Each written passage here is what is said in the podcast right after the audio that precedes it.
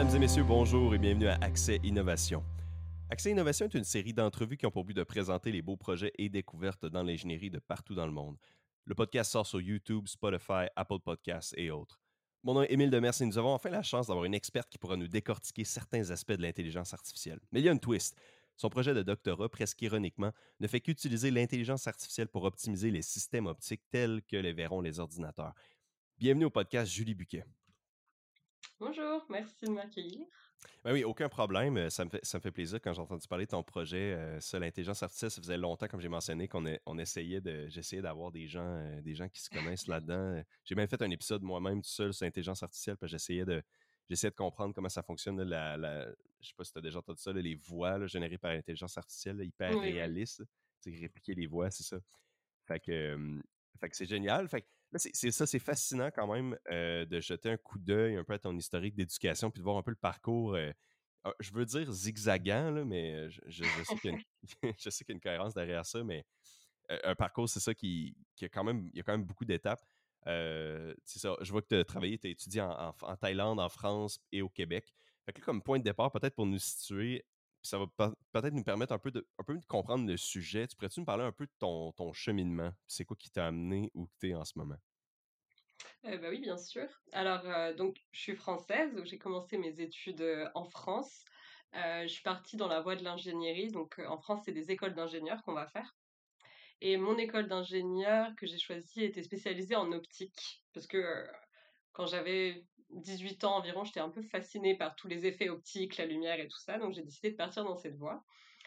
Et donc, petit à petit, j'ai aussi découvert une petite passion pour le code. et donc j'ai toujours un peu essayé ensuite de zigzaguer justement pour euh, lier un peu les deux parties, donc et l'image et la lumière avec le code. Et, euh, donc à, côté de ça, j'ai aussi toujours eu beaucoup envie de voyager, de voir ce qui se passait ailleurs, de voir aussi comment on apprenait ailleurs, même sur les mêmes sujets. Et donc, bah, grâce à l'école d'ingénieur, j'ai pu faire des stages à l'étranger, donc en Thaïlande par exemple, des semestres aussi en Pologne. Et à la fin des études, bah, j'ai eu la chance d'a- d'avoir un stage au Québec et depuis, bah, j'y suis restée pour le doctorat aussi. Et c'est là que j'ai pu, euh, que j'ai pu découvrir vraiment l'IA. Avant, je faisais beaucoup de, de code et d'informatique, mais là, c'est vraiment le- à l'Université Laval que j'ai découvert euh, l'IA en soi. Est-ce que donc, par rapport en Thaïlande et en Pologne et en France, est-ce que l'intelligence artificielle est un peu mieux développée dans les universités du Québec ou l'Université Laval spécifiquement, ou c'était toujours présent dans ces universités-là où tu n'en as pas connaissance? Alors, de mon point de vue, c'était beaucoup plus présent au Québec, et c'est vrai qu'il y a beaucoup plus une synergie autour de l'intelligence artificielle au Québec. Alors après aussi, ça c'est dû aussi au fait que j'étais plutôt euh, en Europe et en Thaïlande, ce qui fait que c'était encore moins développé. Donc c'est renforcé par le fait que ça a explosé ces dernières années. Mais même actuellement, et de mes connaissances qui sont restées en France, par exemple, qui ont fait le même parcours que moi, c'est vrai que l'IA est quand même beaucoup plus poussée euh, au Québec. Il y a beaucoup plus d'opportunités et de, d'encouragement à développer euh, l'IA ici. OK, mais c'est intéressant parce que j'a- j'arrêtais pas de dire euh, à, des, à des- à des collègues, n'arrêtait pas de parler de ça, que, mettons, il y a, il y a comme une vingtaine d'années au Québec, il y a eu comme une grosse explosion dans le domaine de l'optique, la fibre optique et tout ça. Ouais. Fait que là, c'est drôle parce que là, ce que tu dis, c'est qu'il y a un petit peu plus de spécialisation aussi dans l'intelligence artificielle. Fait que ça veut dire que tu es comme au parfait endroit euh, pour combiner un peu les deux sujets. là.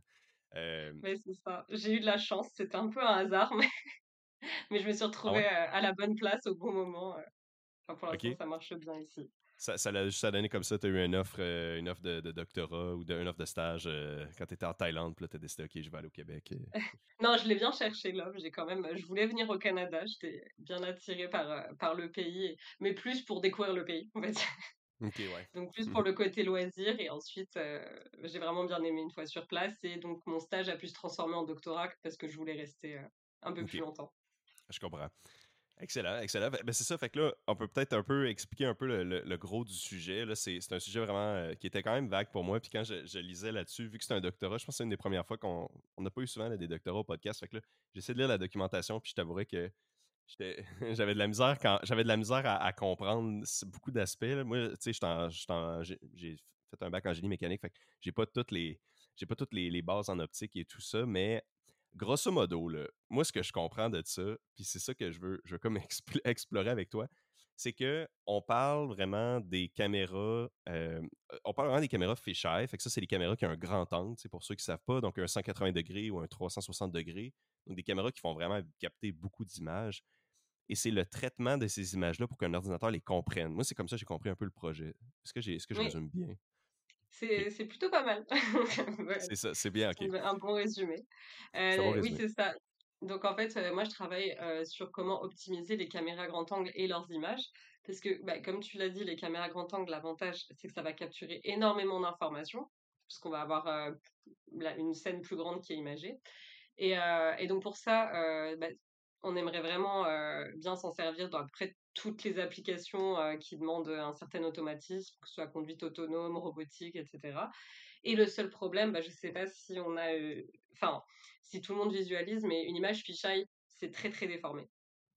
Ouais, c'est comme un rond, c'est comme. C'est ça. Et plus on est sur les bords, plus les personnes vont être déformées et tout ça. Donc des fois, ça plaît pour des pour un rendu un peu artistique et tout ça. Mais le problème, c'est que c'est extrêmement dérangeant pour après appliquer des algorithmes, euh, que ce soit de hum, vision par ordinateur classique ou d'intelligence artificielle, parce que cette déformation va venir perturber leur performance.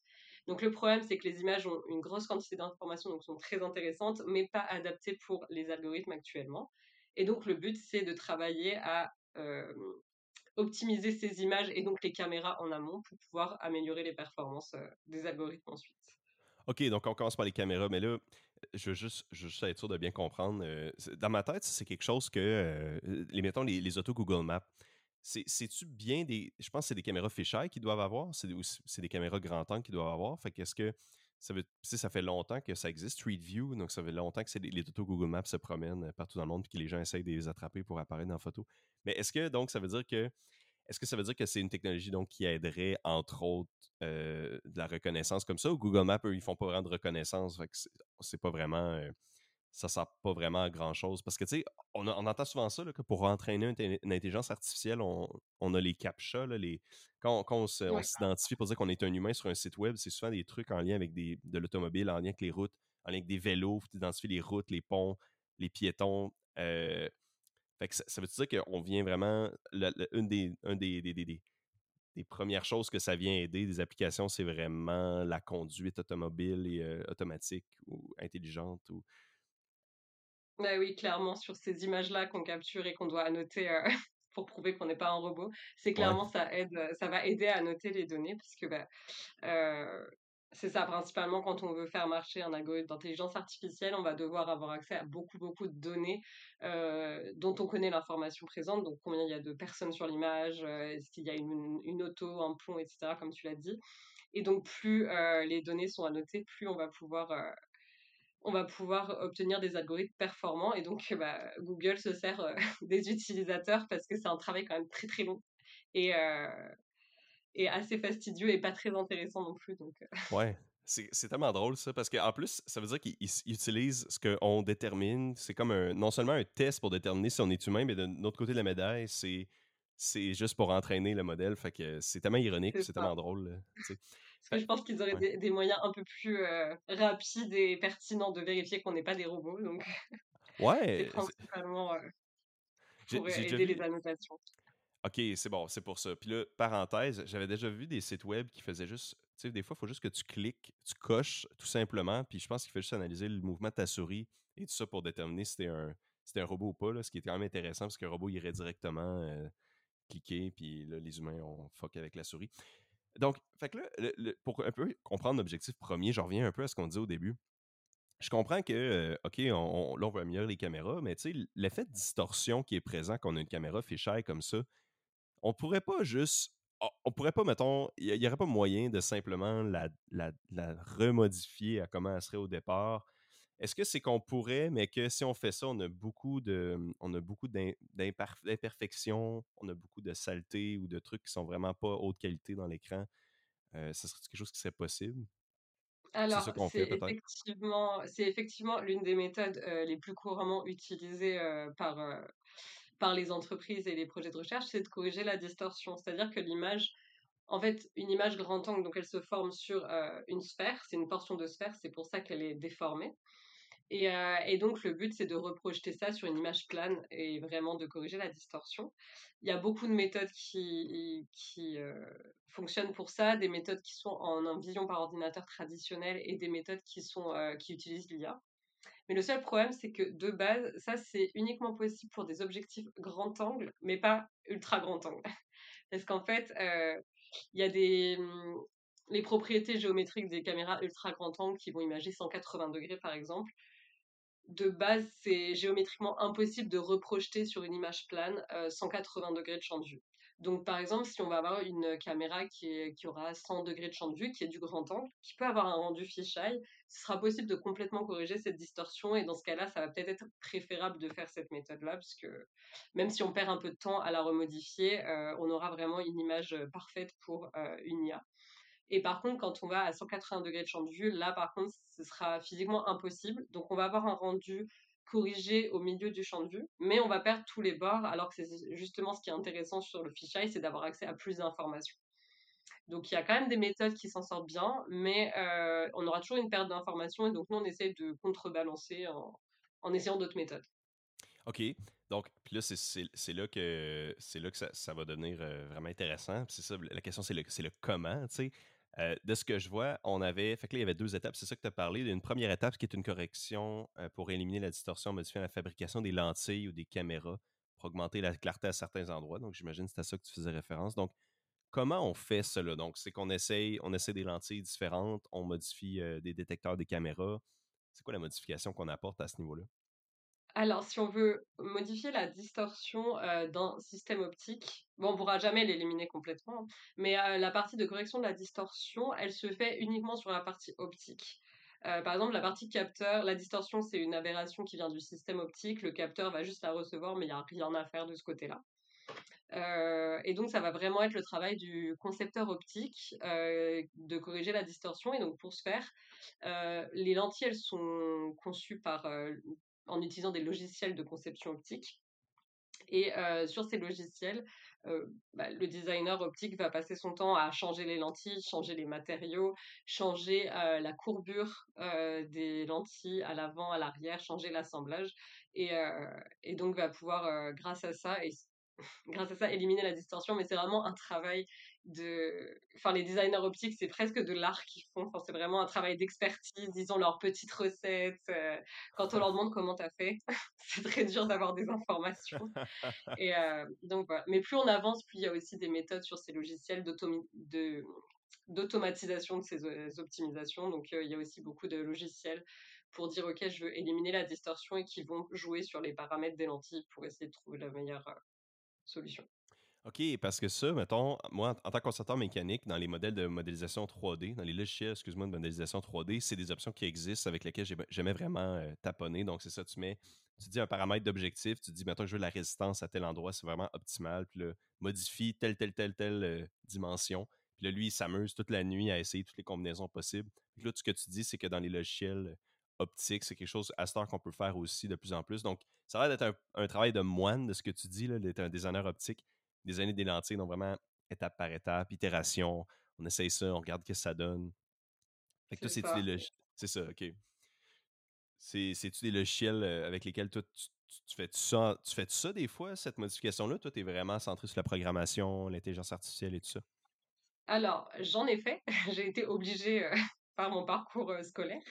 Donc, oui, c'est des logiciels auxquels j'ai touché, mais qui, enfin, ça reste très important de, de les connaître quand on travaille sur les sujets sur lesquels je travaille, parce qu'il faut garder en tête la manière dont sont fabriquées les optiques, parce que moi, si j'arrive et que je leur dis, OK, j'ai besoin de telle distorsion pour ma caméra, pour que ça marche bien sur mes, sur mes codes, il euh, faut que j'ai conscience de comment on va la faire, de sur quels paramètres ça va se répercuter, et que je sache ce qui est faisable ou pas. Donc moi, évidemment, j'ai touché. Je suis pas du tout une spécialiste, par contre, mais je sais au moins ce qui est possible de faire.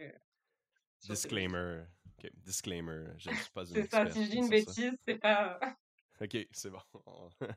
on, on, on, te, on te prendra pas sur ton mot par rapport à ça.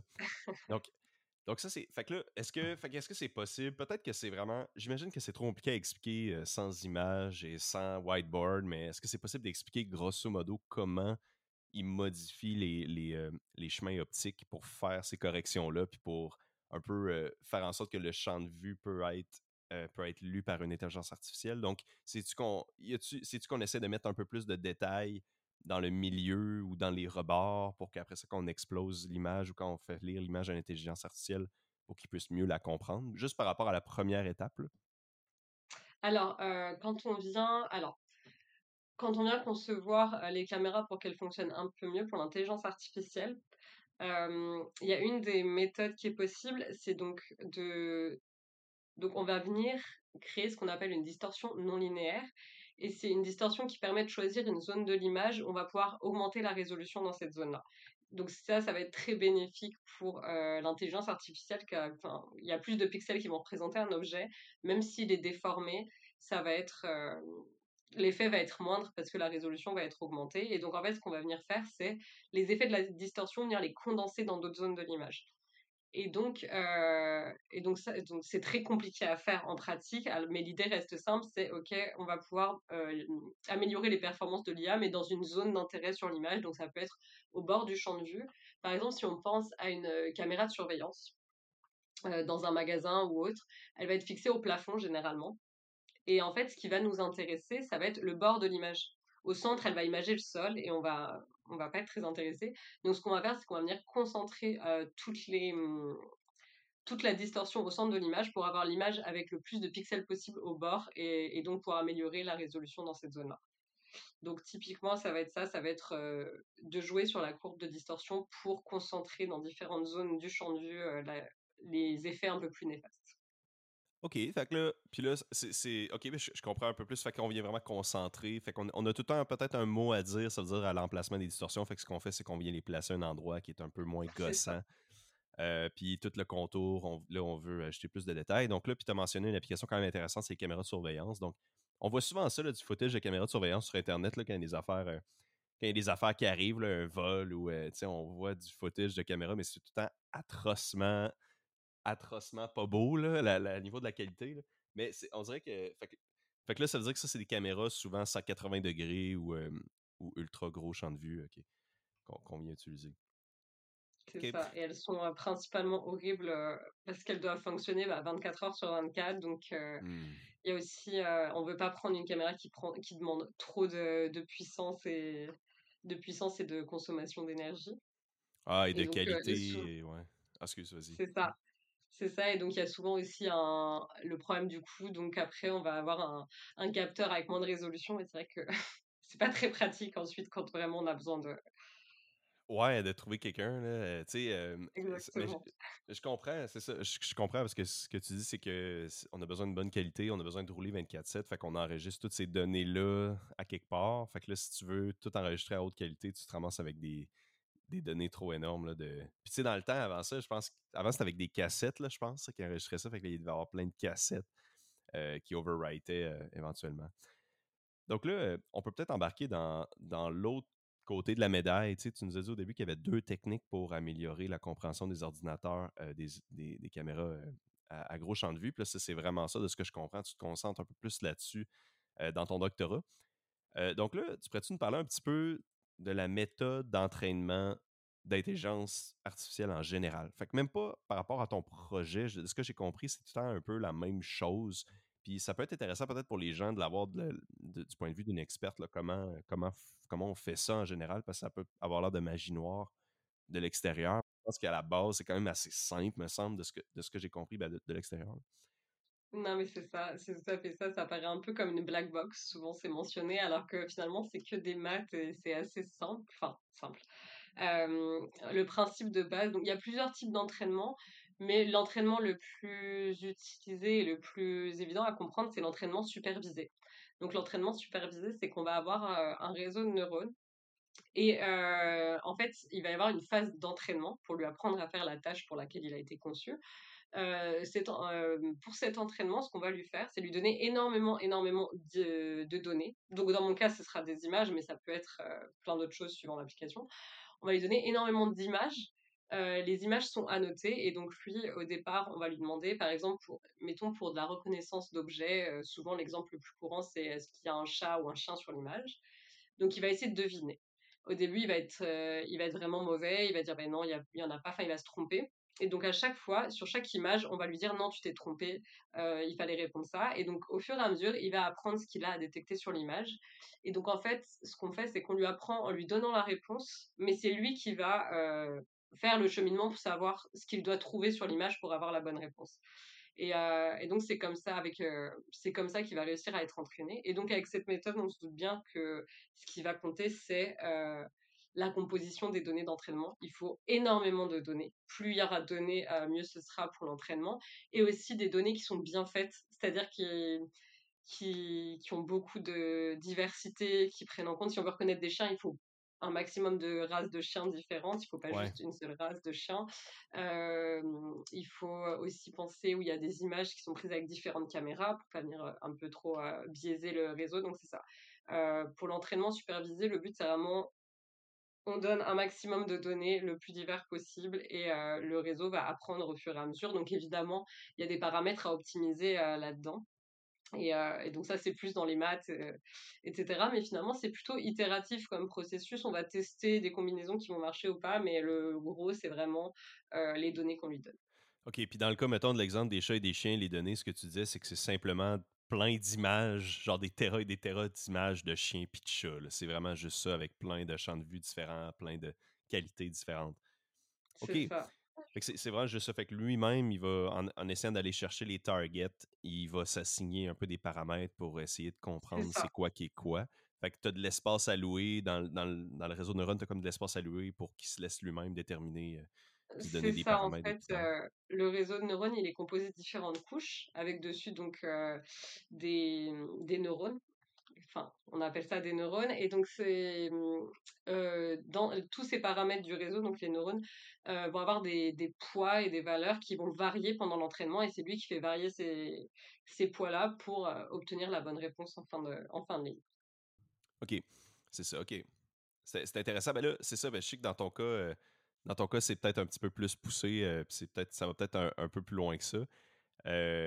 comment est-ce que. c'est dans, le cas de, dans ton cas, de ce que j'ai compris, il y a une, question de profondeur, qu'on vient appliquer un peu ce concept-là à la question de profondeur. Puis je trouve ça vraiment fascinant que c'était, je pense que c'est un des objectifs que tu avais, d'essayer de, faire en sorte qu'on peut déterminer la profondeur avec des caméras gros champ de vue, avec l'intelligence artificielle.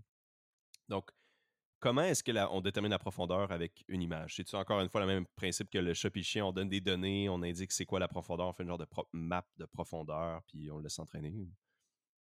Ben oui, en fait, ça paraît un peu plus étrange parce que la profondeur, on a en, une seule image, on a un peu du mal à savoir comment le déterminer. Mais en fait, ça va marcher exactement pareil que pour la détection d'objets.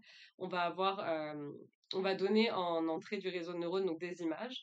Et en sortie, on va lui dire, on va lui donner la même image, mais pour chaque pixel, au lieu d'avoir une valeur de couleur, ça va être sa valeur de profondeur. Et donc, il va apprendre euh, à estimer pixel par pixel euh, la profondeur. Alors, évidemment, c'est un entraînement qui est plus complexe, qui demande euh, beaucoup plus de temps, et parce qu'on se doute bien que c'est une tâche un peu plus complexe à faire de réussir à sortir pour chaque pixel l'estimation de profondeur. Et également, c'est une tâche un peu plus compliquée parce que c'est beaucoup moins facile d'annoter des images que pour la détection d'objets, comme on l'a dit, euh, Google, par exemple, utilise les utilisateurs pour annoter leurs images. si on nous demandait d'estimer pour chaque pixel la profondeur sur l'image avant de, de, lancer un programme, on serait un peu plus embêté. Donc, c'est des annotations qui demandent beaucoup plus d'infrastructures. Euh, il faut souvent des caméras euh, équipées de lidar ou de, de laser ah, pour capturer les images et simultanément la vraie profondeur. On va aussi avoir des enfin, on va aussi avoir des méthodes où on va capturer plusieurs images à différents champs de vue, donc pour avoir par exemple de la 3D à partir de, en utilisant la stéréo ou ce genre de choses. Donc c'est un peu plus compliqué d'obtenir des, des, données pour l'entraînement et ce qui pose euh, parfois problème sur, euh, ce qui, oui, ce qui limite un peu les applications des projets et euh, tout ce qu'on aimerait faire pendant un doctorat. Ouais, parce que clairement, tu vas pas passer ton temps à juste répondre à c'est-tu la bonne profondeur, oui ou non, pour chaque pixel, pour chaque image. Ça serait comme trop long. C'est ça, ça, que tu dis, comme le chat ou le chien, quand là, on vient lui dire non, c'est un chien ou non, c'est un chat. Euh, là, dans ce cas-là, c'est qu'on veut vraiment avoir des données automatiquement, euh, automatiquement déjà par défaut. Fait qu'avec là, mentionné LIDAR puis d'autres technologies. Donc, eux, ils connaissent déjà la profondeur. Fait que là, tu dis à l'ordinateur, essaie de deviner, puis là, après, toi, tu connais la réponse en arrière, puis là, tu viens lui, automatiquement lui dire s'il était dans le tort ou pas. Euh, OK, fait que c'est fascinant. Fait que c'est ça. Fait que le but un peu de ça, ça me permet un peu mieux de comprendre le but du projet. Fait que un des, un des objectifs de détection, c'est vraiment d'avoir la profondeur. Y a-t-il d'autres aspects que la profondeur que les IA aimeraient interpréter ou qu'on aimerait donner aux ordinateurs comme données de compréhension par rapport aux, euh, caméras grand angle? Alors euh, oui, il y en a, il y en a plein. Moi, je me suis concentrée sur la profondeur parce que c'est vraiment euh, un aspect intéressant de, bah, pour toutes les applications de reconstruction 3D, etc. Et, et aussi parce que c'est une application pixel par pixel. Et donc, qui dépend énormément de comment on va répartir la distorsion sur l'image. Comme on va vraiment un, un chien s'il est au centre de l'image enfin peu importe comment on va mettre la distorsion on va le détecter alors que là ça va vraiment impacter chaque pixel différemment. Mais évidemment pour euh, pour les IA donc euh, tout ce qui est détection d'objets aussi bah, par exemple pour euh, on en parlait tout à l'heure pour les applications de surveillance pour détecter des personnes ou des mouvements au bord de la caméra. Donc la détection de personnes ou d'objets va être importante. La segmentation aussi de l'image, être capable de reconnaître les différents aspects d'une scène, l'arrière-plan, les objets qui, les objets mouvants, etc. On a bah, la reconnaissance faciale aussi, même si dans ce cas-là, la reconnaissance faciale, généralement, on va moins utiliser des images grand angle, ça va être beaucoup plus de précision sur des caméras sur des caméras à faible angle qui vont être centrées sur un visage. enfin, c'est ça, on a énormément, enfin, toutes les. Et de toute façon, maintenant, il y, a beaucoup de. Tous les, tous les systèmes utilisant l'IA essaient vraiment de combiner toutes ces applications pour obtenir le maximum d'informations. Alors, des fois, ils combinent un peu trop, il y a un peu trop d'informations, c'est pas nécessaire, mais le but, c'est d'avoir un maximum de compréhension de l'image.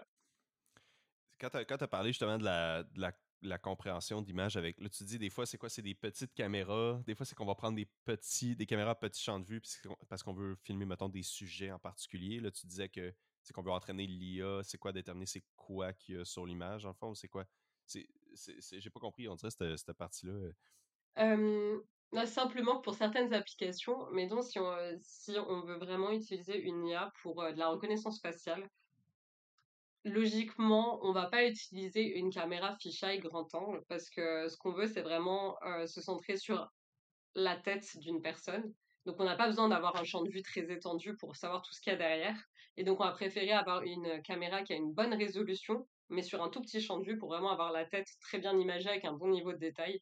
Donc, il y a certaines applications où le grand angle n'est pas spécialement souhaité. Donc, par exemple, la reconnaissance faciale. C'est pour ça que j'ai beaucoup moins euh, travaillé dessus. OK. OK, ouais, c'est bon, je, comprends ce que tu veux dire, reconnaissance, euh, faciale, OK. C'est bon. Euh, est-ce que ça serait possible, euh, on avait parlé un peu au préalable, tu sais, on a parlé un petit peu tantôt aussi par rapport, là on change, un, ben, on change un petit peu de sujet, mais on revient un peu dans, parce qu'au début, moi je, me demandais, tu sais, comment c'est quoi la fabrication des lentilles, parce que là on est comme dans le segment méthode un peu, là, mais par rapport à la fabrication des lentilles, je sais que c'est un peu moins ton domaine, mais là, la le, design des lentilles en général, tu sais, on en a parlé tantôt les logiciels utilisés. Est-ce qu'il y aurait d'autres choses intéressantes à, parler par rapport à ça? Ou on a pas mal fait le tour? Donc, processus itératif, c'est quand même artistique. Euh, c'est quoi, quoi un peu les logiciels qu'ils utilisent? Je, je connais pas vraiment ça. Alors, euh, il y a deux logiciels principaux qui sont utilisés qui s'appellent Zmax et Code5. donc, c'est vraiment il y, il y, en a quelques autres qui émergent un petit peu, mais c'est vraiment les deux gros logiciels de conception optique. Et donc, c'est ça, par rapport à ce qu'on a dit tout à l'heure, c'est vraiment des processus, des processus itératifs. Donc, ils vont utiliser des fonctions de mérite. On va dire, bah, optimise-moi tel paramètre en jouant sur tel et tel aspect de la lentille et trouve-moi. Donc, c'est vraiment des algorithmes qui vont tourner, comme tu disais, toute la nuit pour nous sortir une solution. Et après, ce qu'il faut savoir, général, ce qu'on n'a peut-être pas abordé tout à l'heure, c'était comment on évalue qu'un système optique il est de bonne qualité ou pas à la fin. Parce qu'il y a un peu une infinité de paramètres sur lesquels on peut, on peut optimiser. Et par exemple, si on optimise la distorsion, on peut vraiment la réduire au maximum, mais ça va être au détriment d'autres aspects. Parce que la qualité d'image, elle peut s'évaluer de plein de façons différentes, puisqu'évidemment, quand on a une distorsion qui vient déformer l'image, on peut considérer que c'est pas une bonne qualité d'image. Mais si on la corrige, mais qu'en contrepartie, l'image va être beaucoup plus floue, est-ce que c'est un, un manque à gagner intéressant ou... Donc, il y a un peu tous ces aspects d'évaluation qui sont euh, très complexes pour le designer optique parce qu'il va toujours devoir, euh, évidemment, on leur demande toujours de concevoir euh, la caméra avec la meilleure qualité, un minimum d'aberration. Et ils doivent nous dire non, c'est pas possible, etc. Et donc, souvent, c'est trouver le, le juste milieu qui est un peu compliqué. C'est ça. Et en, ah, et en fait, souvent, en fait, là, le problème auquel on essaie de répondre, nous, c'est que actuellement, les critères d'évaluation pour savoir si un design est bon ou pas, ils sont faits sur mesurer la quantité d'aberrations sur l'image. donc les aberrations, ça peut être la distorsion, mais ça peut être aussi, par exemple, les aberrations chromatiques qui vont être sur certaines images. On va voir des raies un peu rouges et vertes qui font qu'en fait les longueurs d'onde ne sont pas très alignées sur le design. Enfin, il peut y avoir toutes sortes d'aberrations, un peu plus de flou à certains endroits, etc. Donc le but, ça va être de les minimiser et en même temps de garder donc la bonne qualité d'image qui souvent est, est mesurée avec des, des, métriques comme la MTF par exemple, mais on va pas, on va pas lancer dans, dans, les explications. Et en fait, ces critères-là ont été choisis uniquement pour euh, plaire à, pour correspondre à la vision humaine. Donc en fait, pour l'instant, un designer optique a appris à créer une caméra pour que l'image soit jolie pour un œil humain. Et donc, ce qu'on s'aperçoit, c'est qu'à euh, présent, on ne devrait pas optimiser les caméras comme ça quand elles sont utilisées par des algorithmes parce que, par exemple, l'aberration chromatique dont je parlais juste, euh, juste avant, elle sert pour estimer la profondeur. Mmh. Ça donne une information supplémentaire euh, à l'algorithme. Alors, c'est moche de notre point de vue sur l'image, mais ça donne de l'information. Donc, si l'image, elle a pour but juste d'estimer la profondeur, on s'en fiche un peu qu'elle soit moche. Et donc, il faudrait revoir la conception de la caméra pour, que, pour améliorer les performances en utilisant ces, ces aberrations qui sont vues comme problématiques jusqu'à maintenant. Ouais, ok, ouais, c'est ça. Fait qu'il faut que tu embraces, autrement dit, certaines de ces imperfections-là parce que ton modèle, lui, sert de ce qu'il sert. Fait que, ben, puis peut-être. Puis les, les, aberrations chromatiques, la manière que je l'avais compris, c'est qu'on parle vraiment de. À la, tu, tu l'as mentionné un petit peu, des rayons de couleurs différentes. Donc, moi, comment je l'avais déjà vu, c'est qu'à la périphérie, des fois dans les films, on en voit la périphérie euh, vraiment de la, de la caméra. Des fois, on voit des, du flou, on voit des couleurs un peu bizarres c'est vraiment de ça qu'on parle. C'est ça, parce qu'en fait, la plupart du temps, la lumière euh, va contenir donc toutes les longueurs d'onde, donc toutes les couleurs. Et euh, à, travers le passage dans la lentille, elles vont pas, euh, les couleurs vont pas réagir toutes de la même manière. Donc souvent, c'est imperceptible à l'œil parce que les caméras sont bien optimisées, mais parfois, on peut voir quand même cette différence. En fait, elles vont pas venir, elles vont pas arriver sur le capteur au même endroit, les couleurs, donc ça va créer cet effet-là. Et c'est d'autant plus notable au bord du champ de vue, donc au bord de l'image, parce que c'est là où il y a le plus d'aberrations. Eh, il y, a une affaire que, que tu as mentionnée, que j'ai déjà entendu dans le passé, les fonctions de mérite. Euh, dans un logiciel de conception optique. Est-ce que tu, tu, pourrais te parler un petit peu de ça, de nous expliquer un petit peu c'est quoi? Ça, on dirait que ça m'intrigue. Le mot fonction de mérite, je trouve que c'est un drôle de, un drôle de terme. Euh, bah oui, je, je peux essayer euh, sans rentrer trop dans les maths. Mais euh, en fait, c'est simplement le, la fonction de mérite, c'est le logiciel de conception optique va va être capable de donner un score, une note euh, au design optique qu'il est en train d'optimiser. Et donc, euh, la fonction de mérite, c'est la façon dont il va calculer ce score. Donc, si on lui dit j'ai envie d'avoir euh, zéro distorsion, il va créer un score qui va énorme, enfin, qui va vraiment augmenter avec le niveau de distorsion, donc il va être mmh. proportionnel à, la quantité de distorsion.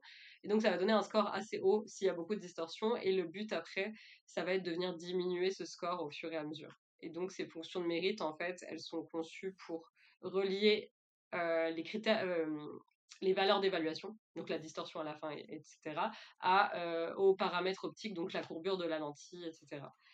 Donc, euh, ça prend en compte tout le processus de la création de l'image à partir de la lentille et euh, jusqu'à la métrique finale, donc pour après pouvoir revenir, ok, je veux zéro distorsion, quelle va être la. Excellent. ok, je comprends le. Ok, ouais, je comprends la, je comprends la chose. C'est vraiment juste une manière, c'est juste une manière de, c'est ça, d'avoir notre, notre, système itératif là, dans le logiciel de conception. Excellent. Euh, puis là, on est encore un peu dans les méthodes. Euh, tu as mentionné, euh, ben, je pense avoir vu ça, qu'on a vérifié l'impact des tolérances de fabrication, ou que c'est une étape qui restait à faire ou qu'on l'a fait. est-ce que c'est une correction donc, qui intégrée au modèle? Donc, est-ce qu'encore une fois, on, utilise un peu comme l'aberration chromatique, est-ce qu'on utilise les, tolérances de fabrication, les imperfections dans les lentilles pour estimer la profondeur, ou c'est juste qu'il faut que tu en prennes en compte dans le modèle pour éliminer un peu cette répétition-là random qui vient à chaque fois? Bah, c'est un peu plus, c'est ça, pour compléter le, les datas, les rendre un peu plus réalistes. C'est que moi, moi j'avais fait cette étude de tolérancement pour, pour estimer justement quelle était la distorsion idéale pour telle ou telle situation. Et en fait, bah, au début, j'entraînais vraiment avec des distorsions parfaites en considérant bah, cette lentille-là, elle a cette distorsion-là. Sauf que si on déploie, si j'arrive auprès de mon designer optique et que je lui dis bah, je veux telle distorsion et qu'il l'a fait, après, si on produit la lentille, qu'on monte la caméra et qu'on teste, on va forcément avoir des petites variations, euh, puisque ben, la, fabrication veut ça. Et donc, en fait, euh, de simuler ces tolérances et ces petites variations et l'intégrer dans l'entraînement, ça, va rendre le modèle plus robuste euh, à ce type de variation. Donc, ce qui fait qu'après, quand on va vraiment intégrer ces logiciels sur des caméras réelles, on n'aura pas de mauvaise surprise. Enfin, moins, en mmh. tout cas. on aura forcément, mais un peu moins. OK, c'est ça. Fait, OK, c'est juste pour se préparer, c'est ça, à avoir ces, avoir ces, ces incertitudes-là. Excellent. Excellent. Puis là, euh, peut-être, j'avais comme plein de, petites questions euh, un peu aléatoires que je savais pas où mettre euh, dans tout ça. là, en particulier, il y a une affaire que, une affaire que je disais dans, les, dans ces documents-là qui était le RMS Spot Size. Donc, là, on a un modèle d'intelligence artificielle pour entraîner le système pour identifier les liens. Puis là, il y avait, ce qui est écrit, c'est identifier les liens entre le RMS Spot Size à partir des distorsions radiales. Là, tu vas peut-être me dire qu'on s'embarque vraiment trop dans le détail, puis que peut-être que c'est comme ça ne tente pas peut-être d'en parler, mais est-ce que c'est possible de peut-être glisser un mot sur euh, quel est ce RMS spot size là? Et ensuite de ça, ben là, comment on, comment on, c'est quoi l'interaction entre les deux, entre les distorsions radiales et le RMS spot size, euh, puis pourquoi c'est supposé être indépendant puis que ça l'est pas vraiment? Excuse. Euh, oui, bien sûr. Donc, le RMS Spot Size, c'est une des métriques qui est utilisée pour juger de la qualité d'image. En fait, quand on fait passer, si on veut faire l'image d'un point à travers un système optique, s'il n'y a aucune aberration, on va avoir un point en réponse. Sauf que, à cause des aberrations, le point va se transformer en une tâche on va dire, avec une forme un peu différente suivant les aberrations. Et le RMS spot size, c'est euh, une seule valeur, ça va correspondre à, on vient mesurer, pour chaque, euh, pour chaque position de l'image, on vient mesurer la dimension de cette tâche. Donc, euh, c'est vraiment, donc plus, la, plus il va être grand, logiquement, moins on est content, plus la qualité d'image, elle est faible, parce qu'on va avoir un effet de flou, parce qu'on a mmh une, vraiment une tâche au lieu d'un point. Et, et, en fait, donc dans, dans, le travail dont tu parles, ce qu'on essaie de faire, c'est de savoir si c'était possible d'estimer pour un système optique, on a sa courbe de distorsion. Et est-ce que c'est possible de savoir quel va être le RMS spot size qui correspond? Et donc en fait, dans la théorie des aberrations, la distorsion et le RMS spot size sont indépendants. Il ne devrait pas y avoir de, de corrélation entre les deux, sauf qu'en pratique, euh, les designers optiques, quand ils font du grand angle, se rendent compte que c'est pas le cas. Et donc, euh, mais sauf que comme c'est pas explicable par la théorie, bah, c'est un peu gênant dans le processus de conception. Donc nous, ce qu'on a essayé de faire, c'est de créer un outil euh, un peu automatique qui est basé justement, enfin, c'est les avantages de l'intelligence artificielle, c'est qu'on utilise les données d'observation. Donc il n'y a pas de théorie derrière, c'est l'algorithme qui choisit sa propre théorie. Donc on utilise juste, bah ok, on n'a pas, la théorie n'explique pas ça, mais on le voit.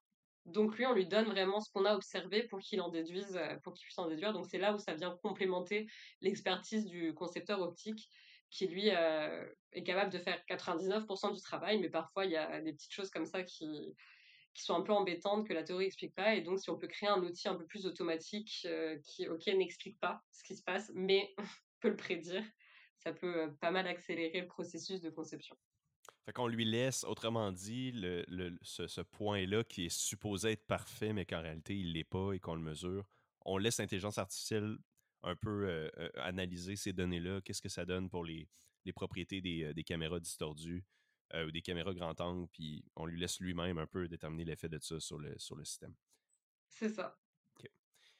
OK, ah ben c'est parfait, merci beaucoup. C'est vraiment plus simple que je, que je m'attendais, fait que, fait que génial. Euh c'est beaucoup de mots savants pour, euh, pour des concepts assez simples au final. Ouais, c'est ça, ben oui, mais en même temps, euh, je, comprends que ces rapports-là, c'est important que ce soit hyper rigoureux puis hyper précis parce que je sais qu'après ça, c'est assujetti à de l'analyse de d'autres gens et de vérification et tout ça.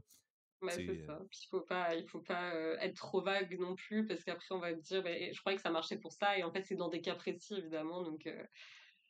Ouais. Donc là, ma prochaine question c'était par rapport aux lentilles panomorphes. Je pense que c'est un terme en anglais. Je ne sais pas en français, c'est quoi? C'est peut-être la même chose en, C'est panomorphe aussi. OK, bon, panomorphe C'est juste qu'on met le E à la fin. Avec mais un petit. E, OK, bon. Pa- Panomorphe, je vais le mettre. E. Euh, Est-ce que, euh, est-ce que tu pourrais nous expliquer un petit peu c'est de quoi qu'il s'agit puis comment ça interagit dans ton projet? Oui, alors euh, c'est normal déjà de pas trop connaître ce mot, parce qu'en fait, c'est une technologie qui a été brevetée par une compagnie montréalaise qui s'appelle Immervision, qui sont spécialisés dans la conception de caméras à grand angle. Et en fait, les lentilles panomorphes, donc c'est une méthode qu'ils ont développée justement qui de design de caméra grand angle qui vient optimiser la résolution dans une zone choisie de l'image. Donc en fait, ce que j'expliquais tout à l'heure, de pouvoir concentrer la distorsion au centre de l'image pour laisser plus de qualité d'image au bord ou inversement, etc. C'est ça une lentille panomorphe et c'est donc une technologie qui a été développée par, euh, par cette compagnie euh, et qui est brevetée. Donc c'est pour ça qu'il n'y a, a que eux qui peuvent, Qui peuvent faire qui peuvent s'en servir. C'est ça. Et en fait, euh, moi, j'utilise beaucoup ces caméras euh, parce que ben, justement, celles qui permettent le plus d'optimiser euh, les méthodes, les méthodes d'IA en utilisant le grand angle. Et en fait, c'est avec cette technologie panomorphe qu'on va pouvoir rendre possible, moi, ce que je demande comme courbe de distorsion, bah, c'est grâce à leur technologie que ça va pouvoir être rendu possible. Qui est Et donc, vraiment je fait travaille, pour euh, ça. C'est ça. Excuse. Et donc, je travaille étroitement avec, euh, avec cette entreprise. Enfin, je travaille aussi sur d'autres projets avec eux euh, à côté de mon doctorat. Et donc, on collabore vraiment pour euh, eux comprendre un peu plus les nouveaux enjeux sur l'IA et comment ils devraient adapter leur méthode de design. Et moi, du coup, j'ai accès à, à ce savoir-faire-là sur la conception des grands angles. Ok, ok, je comprends. Euh, donc, ça veut dire que tu as à interagir probablement souvent avec les concepteurs optiques là-bas et à, à la construction exacte des, des chemins optiques et de tout ça là, pour, pour ces lentilles-là. C'est ça. Finalement, là, on commence à s'approcher quand même de la conclusion de ça. Puis j'étais curieux un petit peu le, le statut actuel du projet, ça ressemblait à quoi? Euh, c'est Ouais. ça, où que tu en es, t'es à quel pourcentage de complétion de ton doctorat et tout ça? alors, euh, donc là, j'ai commencé la rédaction. Donc, euh, enfin, on s'approche un petit peu de la fin. Et, euh, et au niveau du projet en lui-même, en fait, euh, la première étape du projet, ça avait été vraiment de montrer qu'on pouvait optimiser la distorsion des grands angles pour améliorer l'IA. Donc, c'était une preuve de concept de regarder quand je change la distorsion, euh, j'améliore l'IA. La deuxième partie, c'était vraiment cette histoire de RMS code size à prédire en fonction de la distorsion. Et là, en fait, je viens de la dernière partie des expériences qui vise à vraiment créer un, un algorithme euh, d'optimisation automatique des caméras. Donc en fait, c'est un peu comme si j'avais pris tous mes petits projets avant et je les ai intégrés dans, un, dans une pipeline qui fait que maintenant, je peux m'en servir vraiment comme outil. C'est la transformation en un vrai outil qui fonctionne et pas juste des preuves de concept. Ouais. Et donc, euh, donc là, je suis sur... euh, donc euh, cette partie-là est terminée. Je suis juste en train de faire les, les expérimentations complémentaires pour pouvoir rédiger et, et publier donc un dernier papier d'expérience que je vais présenter euh, dans une semaine maintenant à une conférence d'optique. Wow. Frontière in Optics. Comment, ça s'appelle? Frontière in Frontier? Optics. Ok, je vais, je vais le noter. Et donc Frontier euh, in Optics. FIO, euh, c'est ça, FIO pour. donc c'est ça, ça se passe à Tacoma.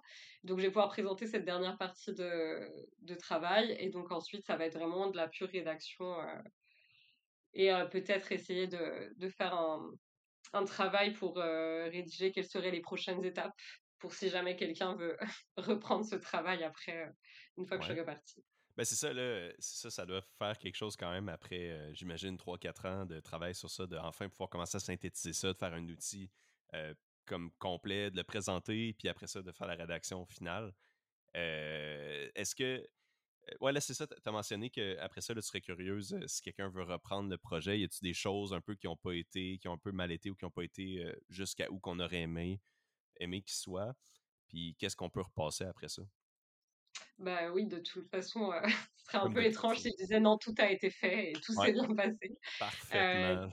donc, euh, évidemment, il y a plein de choses à faire autour, même de reprendre ces travaux et de les appliquer à d'autres types de caméras. Ou à d'autres types d'applications, ça peut être très intéressant. Il y a, en fait, c'est un, adapter les caméras pour l'IA, c'est un domaine qui vient tout juste de commencer, donc il y a énormément de projets possibles à faire. Et, et ensuite, donc pour ce vraiment sur mon projet en soi, on aurait du travail encore à faire pour améliorer. Donc il y a beaucoup, enfin le fait d'optimiser les caméras, ça passe énormément par des modèles de simulation de la caméra.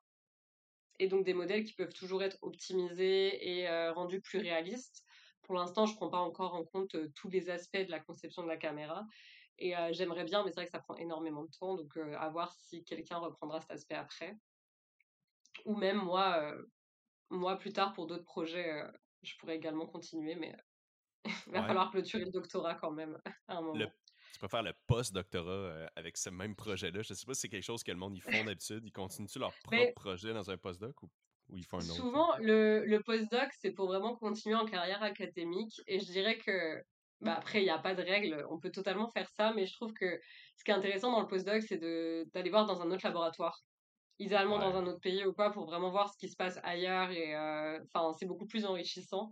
Et donc, les gens qui veulent vraiment continuer sur leur projet de doctorat, souvent, ça peut donner lieu à des créations d'entreprises, de start-up ou quoi, et de voir s'il y a un intérêt. Souvent, il va y avoir une facilité d'incubation parce que les universités ont des partenariats et encouragent ce type de création à la fin du doctorat. Donc, ça va, les gens qui continuent sur leur projet, ça va plutôt être dans cette, dans cette optique-là.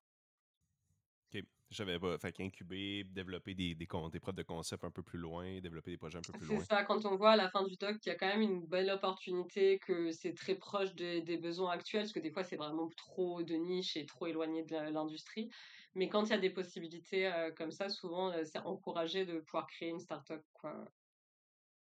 Ouais, ça, c'est une affaire que j'imagine ça aide un peu la transition. Est-ce que souvent c'est les professeurs qui font le pont un peu entre les étudiants qui veulent aller en postdoc ou en, mettons, en doc dans peut-être certains cas, et des entreprises qui ont des, qui ont des besoins réels par rapport à ça? Euh, ouais, souvent c'est les, mmh, les, professeurs, bon, bah, de toute façon, qui ont des réseaux très très développés.